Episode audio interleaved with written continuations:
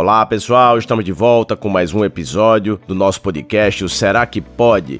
E o nosso papo hoje é sobre envelhecimento. Afinal de contas, muita gente se angustia quando se fala em envelhecimento. Tem gente que inclusive topa fazer qualquer negócio, qualquer terapia, busca qualquer saída na tentativa de não envelhecer.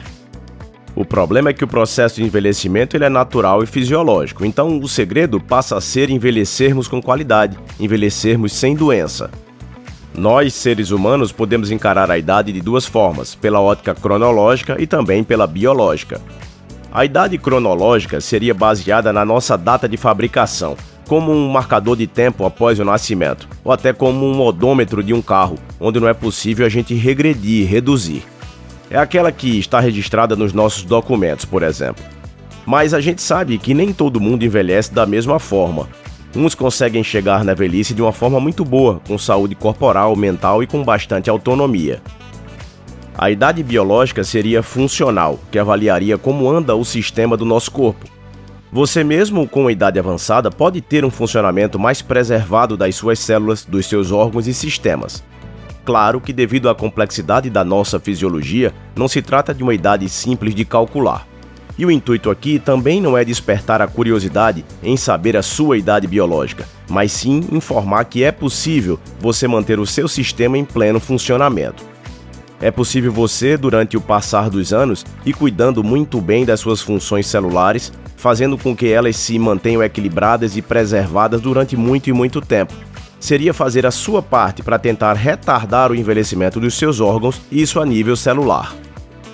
Em 2003 foi finalizado o genoma humano e entendeu-se através da epigenética que a própria genética, apesar de muito importante, ela não é mandatória.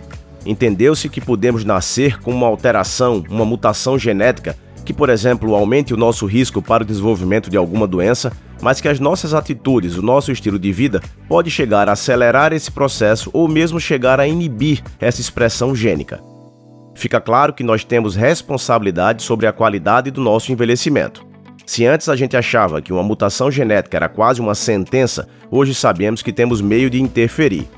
As nossas escolhas podem chegar a influenciar na nossa genética através de influências epigenéticas. Bom, quer dizer então que é só a gente fazer a nossa parte que a doença não vai se instalar? Infelizmente não. Mas o que importa é que, independente do quanto nós podemos interferir, é importante nós termos essa noção, a noção da nossa responsabilidade. Agora, tem muita empresa que tenta vender produtos anti-envelhecimento, prometendo resultados milagrosos como se eles existissem. Cuidado para não cair aí nessas ofertas da internet. Para envelhecer com qualidade, nessa tentativa de retardar ao máximo a deteriorização celular, tentando manter o corpo em pleno funcionamento, a gente precisa se esforçar. Tentar facilitar a eliminação das nossas toxinas e, por que não, nos afastar das fontes tóxicas, evitar a oxidação das nossas células e a inflamação crônica do nosso corpo. Isso causa comprometimento a nível bioquímico e nos aproxima de doenças. Existem alguns pilares para a manutenção da saúde e esse envelhecimento saudável, que seria chegarmos à velhice com autonomia e fazendo a grande maioria das atividades que sempre fizemos. Mas para isso nós precisamos de uma alimentação saudável, de exercícios regulares e intensos, de uma boa ingestão de água. Precisamos manter o nosso intestino equilibrado, manter a permeabilidade do nosso intestino e também uma qualidade muito boa do nosso sono, do nosso descanso além de, claro, mantermos o gerenciamento do estresse. Afinal de contas, mantermos hoje em dia a saúde mental é um desafio e tanto. E para finalizar, parafraseando um empresário famoso e bem longevo do nosso país, se envelhecer é uma certeza, saiba que envelhecer bem é uma escolha.